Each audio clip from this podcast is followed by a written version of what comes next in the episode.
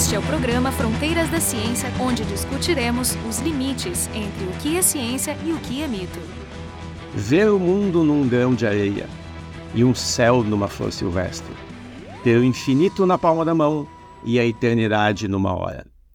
É com esse poema do William Blake que o jornalista italiano Leonardo Sciascia lançou uma hipótese, entre inúmeras outras, para um dos grandes mistérios do século passado, o desaparecimento do físico siciliano Ettore Majorana.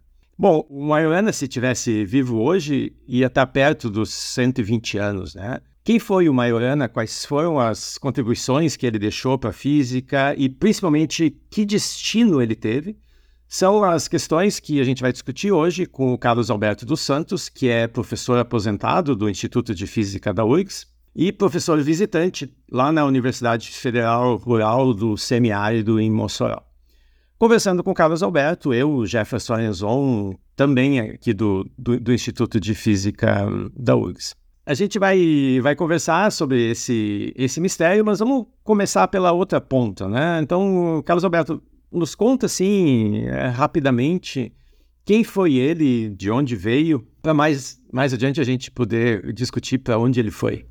Bom, Jefferson, muito obrigado pelo convite. O Majorama é um assunto muito instigante na história da física. Até pouco tempo atrás ele era praticamente desconhecido, ainda é um pouco. Eu escrevi outro dia uma crônica no jornal e eu disse que se um leitor não era da área de física de partículas, talvez não tivesse jamais ouvido falar no Majorana. E se ouviu falar, talvez muito superficialmente. Ultimamente tem havido um interesse muito grande porque está se descobrindo que várias questões que o Majorana estudou nos anos 30 ainda estão sendo usadas hoje em dia e até algumas ainda não estão nem totalmente compreendidas, né? Então, o Majorana, ele nasceu em Catânia, em 1906, né? De uma família financeiramente bem situada, intelectualmente também, o pai dele era engenheiro, tinha um irmão que era outro irmão que era engenheiro. Quando ele tinha 17 anos, ele se mudou para Roma e foi frequentar o curso de engenharia na Universidade de Roma chegou quase ao final, mas largou. E com um amigo dele, que muitos físicos conhecem, o Emílio Segret, que é um físico prêmio Nobel e grande historiador, uma fonte importante da história da física moderna. E o Emílio Segret sugeriu que ele fosse para a física trabalhar com Fermi. E então ele foi. Em um ano ele fez a tese de doutorado dele, isso em 28, 29. Depois, em 32, ele ganhou uma bolsa de estudo e passou cinco, seis meses entre a Alemanha e a Dinamarca. Passou um tempo com Heisenberg e outro tempo, três meses com Niels Bohr. E depois disso ele volta e fica três anos praticamente sem se comunicar com ninguém, sem publicar nada. Depois soube-se que nesse período ele escreveu muita coisa que não publicou. E que se perdeu, né? É, alguns se perderam, mas muito foi achado. Recentemente o irmão dele achou um artigo sobre como é que aquela estatística podia ser usada em, em assuntos sociais e na Bolsa de Valores, coisas desse tipo. O Majorana publicou nove artigos, só na sua vida, nove. Os primeiros artigos que ele publicou, né, nos anos 30, foi citado por uma dezena de pessoas que todos ganharam o prêmio Nobel. Né? Então, no artigo que eu escrevi pra, aqui na Topa Tribuna Norte, eu, eu, eu, o título foi Majorana desapareceu antes de ganhar o prêmio Nobel. Hoje em dia, não há dúvida de que ele ganharia o prêmio Nobel, não há dúvida pela história dele, né? O Majorana é um sujeito que escreveu muito e publicou pouco. E ele tinha uma curiosidade que é completamente contrária ao nosso, à nossa forma de trabalhar, nossa, que eu digo dos físicos. Físico escreve e publica. É assim que se faz a física. Por necessidade até. É uma né? necessidade para a ciência, que a ciência avança. O Majorana, ele dizia que o que ele entendia era tão óbvio que não precisava publicar para ninguém. E todo mundo saberia. Isso deixava o Fermi completamente alucinado com essa coisa. Né? O primeiro encontro dele com o Fermi, o Fermi apresentou para ele o que, é que ele estava fazendo. E naquela época o Fermi estava trabalhando com a estatística de Thomas Fermi, né? Que a gente aprende na, na mecânica quântica. E mostrou lá uma tabela com, com aquelas contas todas, né? E o Majorana olhou aquilo tal, não falou nada, foi para casa, fez as contas em casa de outro jeito, completamente diferente. No dia seguinte voltou e pediu o Fermi para olhar as contas do Fermi, e olhou, olhou, olhou para lá e disse, tá, suas contas estão corretas. O Fermi era quem era já naquela época, mas o Fermi aceitou ele, né? E o, bom, naquele grupinho lá que estava o Segredo, tava o Pontecorvo, estava todo esse pessoal que trabalhou na física nuclear e ao lado do Fermi lá, lá em Roma, naquele período, né? Na virada dos anos 20 para os anos 30 e todo, né, os anos 30, eles tinham um apelido que o Fêmea era o Papa e o, o Mararana era o grande inquisidor, que era o único que enfrentava o Fêmea. Sim, cada um deles tinha um apelido relacionado, né? É, tinha um apelido relacionado com o que fazia. Você sabe que o Mararana lembra muito Einstein, porque era um sujeito que vive um pouco à margem, mas que produz um monte de coisa num tempo muito curto. Quer dizer, o Einstein, ele, de 1900 a 1905, ele passou cinco anos praticamente sozinho, publicou tudo que publicou, a gente conhece em 1905. O Majorana é muito parecido, né? Então, o contato dele com aquele pessoal era, né? não era um contato de um aprendiz que ficava ali do lado do Fermi aprendendo a fazer as contas, não. Ele sabia fazer as contas. E ele fazia as contas de modo diferente e desafiador. O Fermi, uma vez disse, existem três tipos de cientistas. Aqueles que não fazem quase nada, trabalham, não fazem nada. Os cientistas de primeira ordem, que fazem coisas importantíssimas da ciência. E tem os gênios, como Newton e Galileu. O Marano é um desses aí. Só, só uma correção, o primeiro tipo que tu mencionou não é os que não fazem nada, né? São, ele, ele diz que são aqueles esforçados que fazem coisas interessantes, mas que não conseguem ir muito longe. Exatamente. Não faz uma contribuição assim super importante para a história da física. E, e só, só, desculpa, só fazendo um parênteses, uma vez eu vi uma palestra do Anderson, que é prêmio Nobel também, e que fez assim contribuições super importantes em diferentes áreas. E ele deu uma lista assim de pessoas que, segundo ele, só tiveram uma única ideia interessante na vida. E uma dessas pessoas que eu fiquei muito chocado que ele colocou ali era o Mandelbrot, que foi a pessoa que inventou o conceito de fractal.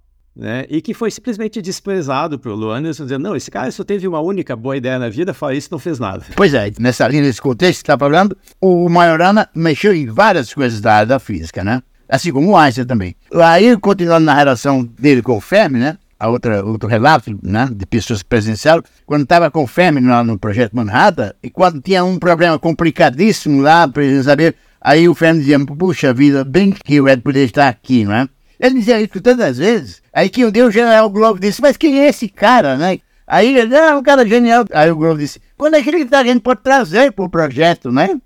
Aí o PM disse, não, infelizmente ele desapareceu, né? Então essa relação, esse é o respeito que, que o FEM tinha pelo Maiorana, né? Então, bom, há uma historinha que em 37, na Itália antigamente tinha concursos nacionais para cátedra para universidades. Teve um concurso e tinha três vagas, o FEM fazia parte da banca, e tinha um professor de física que estava submetendo, que era filho de um senador. Bom, a história é meio contraditória, você vê um ponto de vista um pouco diferente, dependendo da fonte. Um ponto de vista, um relato é que o Majorana apresentou poucos trabalhos, não apresentou trabalho muito recente, e aí a banca não, não, não aprovou daquelas três vagas que existiam, mas em compensação fez com que o Ministério desse uma cátedra para ele em Nápoles. Né? A outra história é que, na verdade, antes de que a banca é, o rejeitasse, o senador criou uma vaga para o Ettore, em Nápoles, para que o filho dele não ficasse em quarto lugar, porque ele sabia que se o Maranhão conhece, certamente todas as três vagas seria dele. Então tem essas duas versões na história. Eu não sei exatamente qual é que é, mas o fato é que em janeiro de 38 o Majorana vai trabalhar em Nápoles. Foi a primeira vez que o Majorana teve um emprego. Né? Eu já disse no começo, o pai dele, a família dele era tinha dinheiro, então ele nem precisava muito de emprego para se manter, né? Mas, enfim, ele foi para Nápoles em, em, janeiro e em março ele tem um período de, de folga. Ele viaja de Nápoles para Palermo. Depois, em Palermo, ele escreve para o chefe dele em Nápoles duas cartas muito é, misteriosas. Uma delas ele diz que vai se demitir, e outra delas ele quer dizer que vai suicidar. E depois há registro de que ele volta para Nápoles, e depois dessa volta ninguém mais soube de Maiorana, né? O chefe do departamento escreve para a família em Roma, o irmão dele vai para Nápoles para ver essas coisas. Bom, enfim, desaparece. É esse é o misterioso desaparecimento do Majorana. Bom, a respeito disso, o Fermi, quem conta isso é Laura Fermi, a mulher do Fermi. O Fermi teria dito: o Majorana é um sujeito tão inteligente que se ele decidiu desaparecer, ninguém vai encontrá-lo. De fato, ninguém encontrou. Há várias hipóteses Nenhuma hipótese pode ser definida e rejeitada. Uma delas é que ele suicidou-se no mar. A carta, uma das cartas que ele mandou para o chefe dele, ele disse que tinha mudado de posição porque o mar o tinha rejeitado. Uma frase misteriosa, ele diz isso na carta, ninguém sabe exatamente o que, é que ele queria dizer com isso, né? A outra hipótese é que ele teria ido para um convento e teria se convertido e lá ficado, ninguém sabe. É, bom, enfim, mudou de nome, sei lá o que. Né? Vamos discutir a, essas hipóteses, que é a parte bem eh, rica e misteriosa mesmo, um pouquinho mais adiante. Vamos, vamos nos focar em alguns pontos da, da vida dele. Eu, eu queria que tu comentasse. Então, quando o, o Majorana visitou o Heisenberg na Alemanha, ele mandou várias cartas para a família, com alguns comentários bem complicados. Foi bem, foi em 1973, o Partido Nazista estava tava começando com os expurgos, tinha eliminado os judeus da administração pública, da, das universidades, e ele fez alguns comentários racionalizando esses expurgos, dizendo que, bom, é razoável, porque tinha muitos alemães desempregados, tinha que abrir posições, tinha essa pequena comunidade que controlava muita coisa.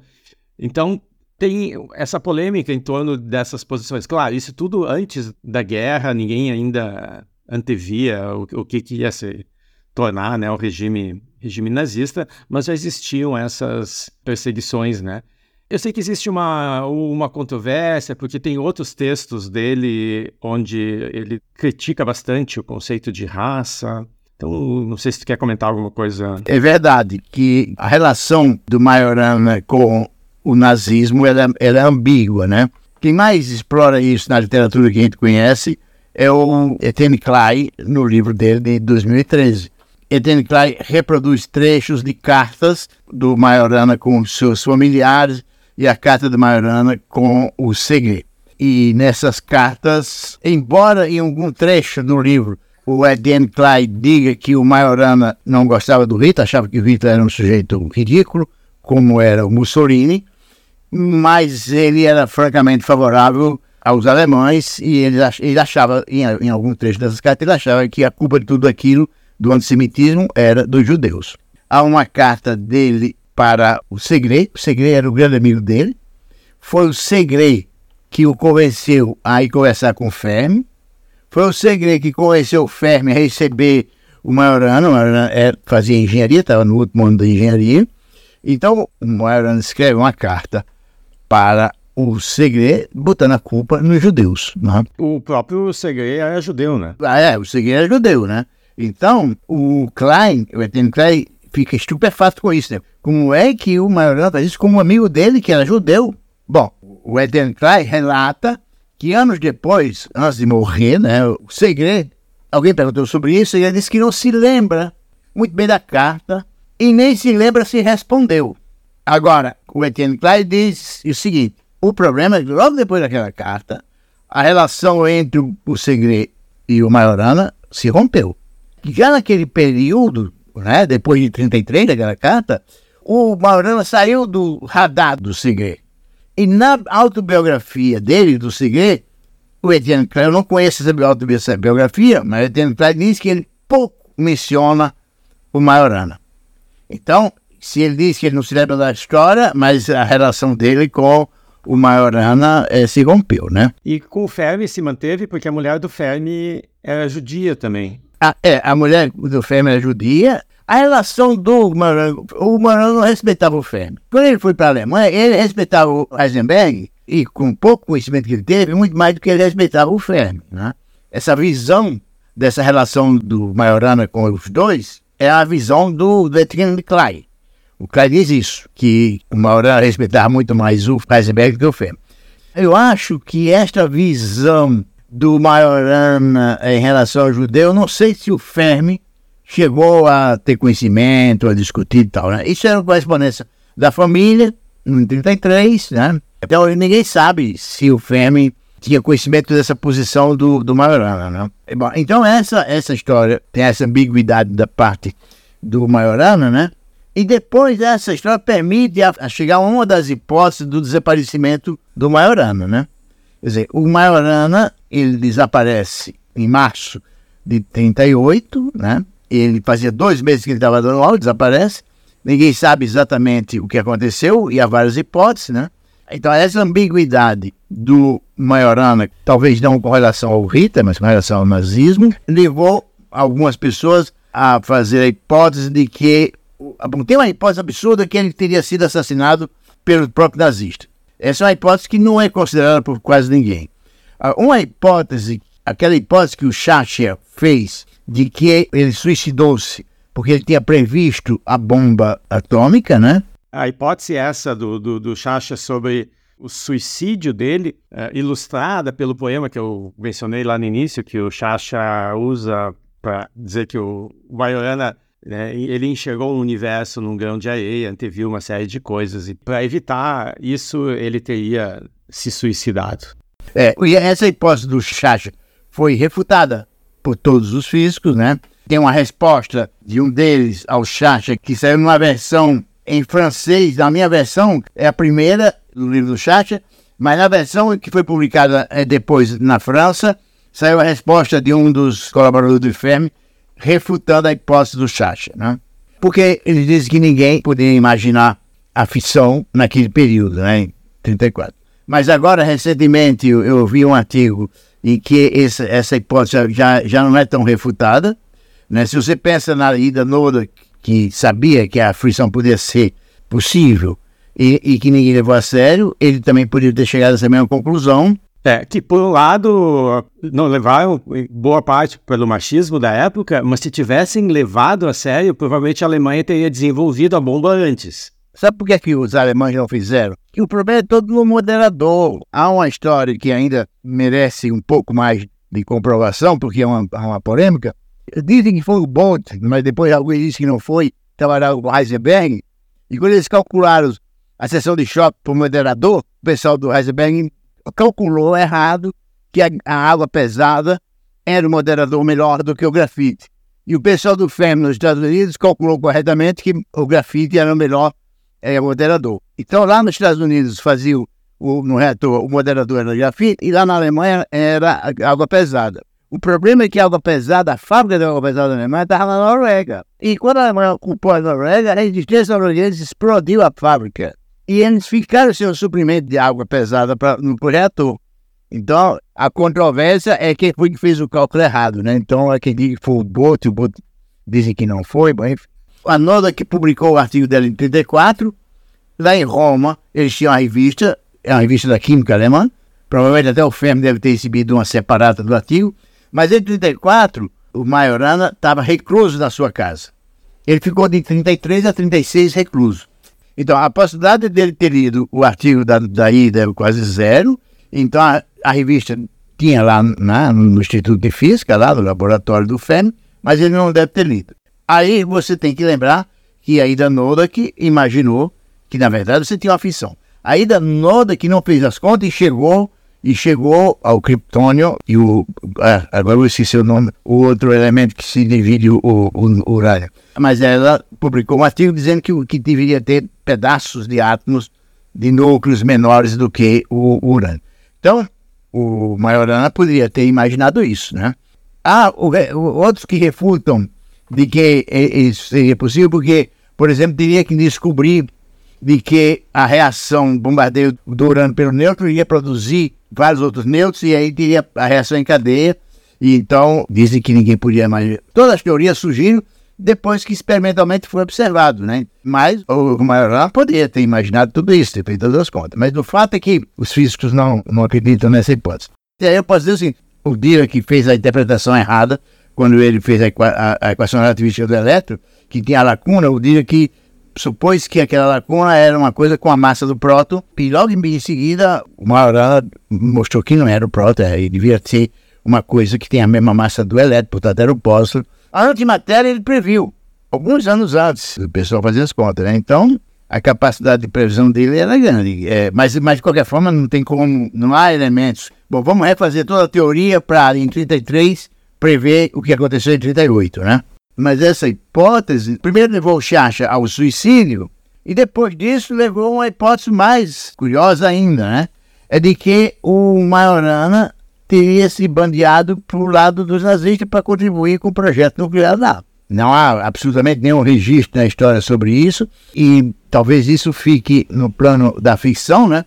E para entornar mais o caldo em relação a isso, né, em 2010, foi descoberta uma fotografia de 1950, o fotógrafo foi identificado. Na fotografia está o Eichmann, a fotografia teria sido obtida na Argentina, Na fotografia está o Eichmann, com uma pessoa de óculos escuros, que alguém disse que podia ser o Majorana. Fizeram estudos com o computador, com essa fotografia do Majorana, para ver a distância entre os olhos, o formato do nariz, da boca, e alguém disseram que poderia ser o Majorana, né? Isso tem um trabalho de um professor da Escola Nacional eh, de Paris, que faz um relato em 2010. Mas eu só vi essa história nesse artigo, e essa história ela é citada em rodapé no livro do Clyde. Não tem nenhum artigo da literatura que defenda isso. Né? É porque é muito fraca como evidência, né? Pessoas parecidas existem aos montes. Então, e se baseia também numa extrapolação, né? Porque ninguém sabe. O Majorana, quando, quando desapareceu, ele tinha 32 anos. Então, fazer uma, uma extrapolação quase 15 anos depois pode ter variações também. E tu, tu acha, assim, que baseado na, nas evidências que apoiam cada uma dessas hipóteses, tu acha que tem alguma possibilidade de algum dia a gente descobrir a verdade? Eu não sei. Há quem diga, eu não me lembro agora quem foi que disse, o Maioran tinha um sobrinho, que tem o mesmo nome dele, filho do irmão do Maioran, que é engenheiro, e que faz física experimentalista em relatividade, né? É, eu acho que foi ele que disse que essa história do Majorana é uma história já fechada para os italianos, né? Agora, nenhum dos autores que trabalharam na biografia do, do Majorana, os mais sérios, tem coragem de defender nenhuma das hipóteses. Né? Não, vou, não vai ser eu que vou querer defender aqui, né? Por exemplo, a história do internato no monastério, né? Inclusive tem um monastério que recebeu da família do Majorana uma, uma grande verba, um auxílio para o monastério, né? Mas ninguém sabe se recebeu porque ele estava lá, né? As hipóteses são todas elas, você não pode nem refutar e nem, e nem defender. É, porque dizem que nesses, nesses anos, depois, depois que ele voltou da Alemanha, que ele passou uns anos recluso, escrevendo muito assim, sem, mas sem publicar, que ali ele poderia ter sofrido um colapso mental, né? Acho que daí que vem a hipótese dele ter se escondido num, num monastério ou alguma coisa assim. Você tem várias coisas que pode especular, coisas de fato. Primeiro, ele estava doente, muito doente, com uma gastrite muito forte, né?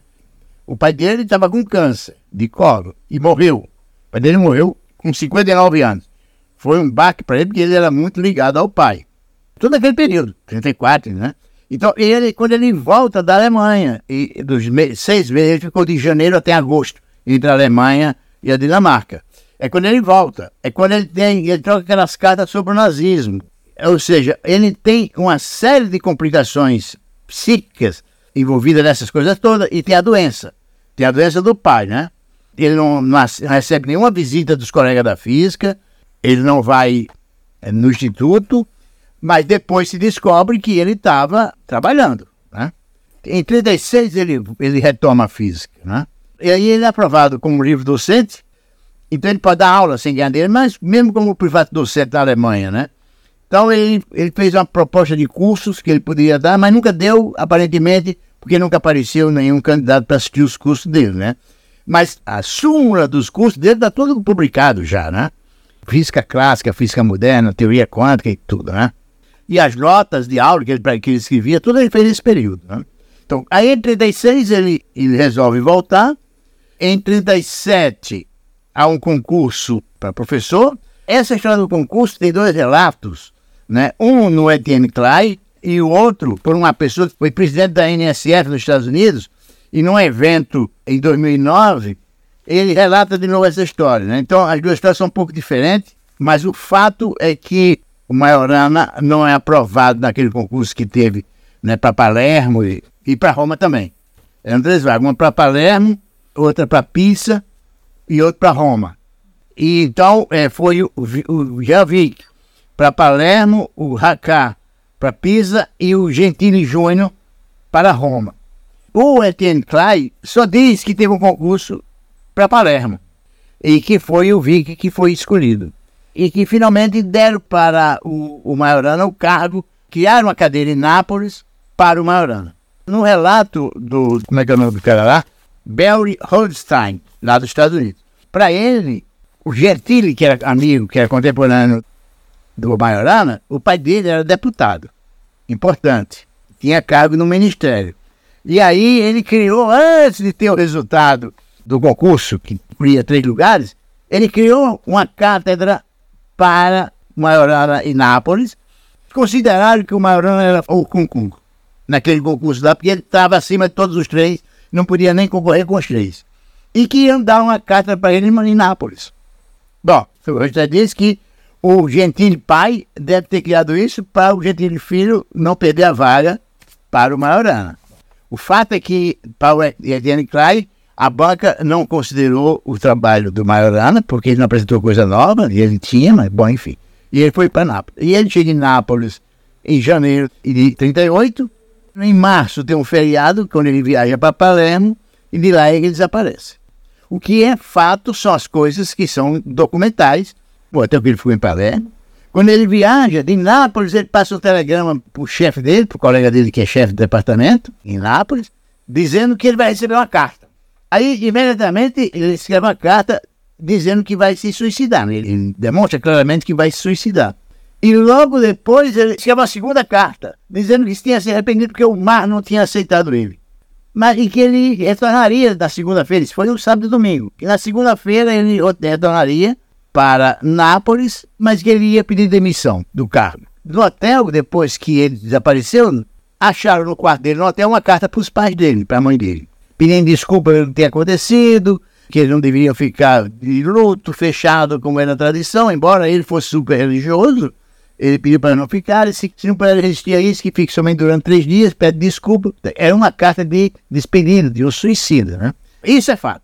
Agora, o que, é que aconteceu? Bom, ele volta de Palermo para Nápoles. Bom, ele comprou o bilhete do navio. Depois, tem uma cabine com três pessoas. Uma dessas pessoas com nome, mas que ninguém conseguiu contatá-lo um outro que era um professor de Palermo e que disse que um cara, esse inglês, com nome inglês, tinha um sotaque siciliano. E que tinha uma terceira pessoa na cabine, um jovem, que ninguém viu porque ele ficou dormindo o tempo todo. Isso está relatado. Esse professor de Palermo, entrevistaram ele, ele relatou. A empresa de, de navio tem o registro do bilhete de volta. Agora, qual é a hipótese? Bom, o que, é que aconteceu? Ele voltou para lá? Não, a hipótese é de que aquela pessoa que estava ali ficou escondida tinha sido alguém que ele tinha dado o bilhete ou tinha vendido o bilhete para ele, né? E que ele poderia ter dado dinheiro, porque ele retirou o dinheiro antes de viajar. Exatamente. Ele, ele retira todo o dinheiro que ele tem. O dinheiro que ele tem, ele pede para a mãe dele, para pedir alguém para retirar, mandar para ele, que ela tirasse não sei quantas liras que ela tinha emprestado para ele, mas ele não disse para a mãe por, porque ele queria o dinheiro. E ninguém sabe porque que ele queria o dinheiro, né? Bom, isso são fatos documentados. A partir daí, tudo o resto é absoluta é, imaginação e especulação. E, e, parece que eles fizeram alguns testes ao longo do trajeto do barco, eles soltaram objetos e todos eles eram devolvidos para a costa. Então, se ele tivesse pulado e, e, morrido, o corpo teria chegado em algum lugar da costa. O Etienne Klein, ele fez esse trajeto. O Etienne Klein começou com o comandante do navio, e o comandante deu uma estatística: 50% das pessoas que caem no mar ali são descobertas, 50% nunca ninguém acha. Ah, bom. Essa é a estatística que tem. E o comandante teria dito para o Lieutenant Clay que assim, uma pessoa que se joga daquele navio, ele seria visto. Se não fosse salvo, ele seria visto por alguém do navio, né? O cara disse que é impossível alguém se jogar e não ser visto, né? Então, quer dizer, eu, ninguém sabe, é, é um mistério, eu diria, insondável né, nessa altura. Bom, então a gente conversou hoje com o Carlos Alberto dos Santos, que é, é professor aposentado do Instituto de Física da URGS e atualmente professor visitante na Universidade Federal do Semiárido em Mossoró, sobre esse mistério que provavelmente nunca vai ser resolvido, sobre o físico siciliano Ettore Majorana, que desapareceu no auge da, da carreira e que certamente poderia ter deixado inúmeras contribuições, né, dado o que ele fez nos poucos anos de atividade. Então, conversando com o Carlos Alberto, eu, Jefferson Arezon, também do Instituto de Física da URGS. programa Fronteiras da Ciência é um projeto do Instituto de Física da URGS.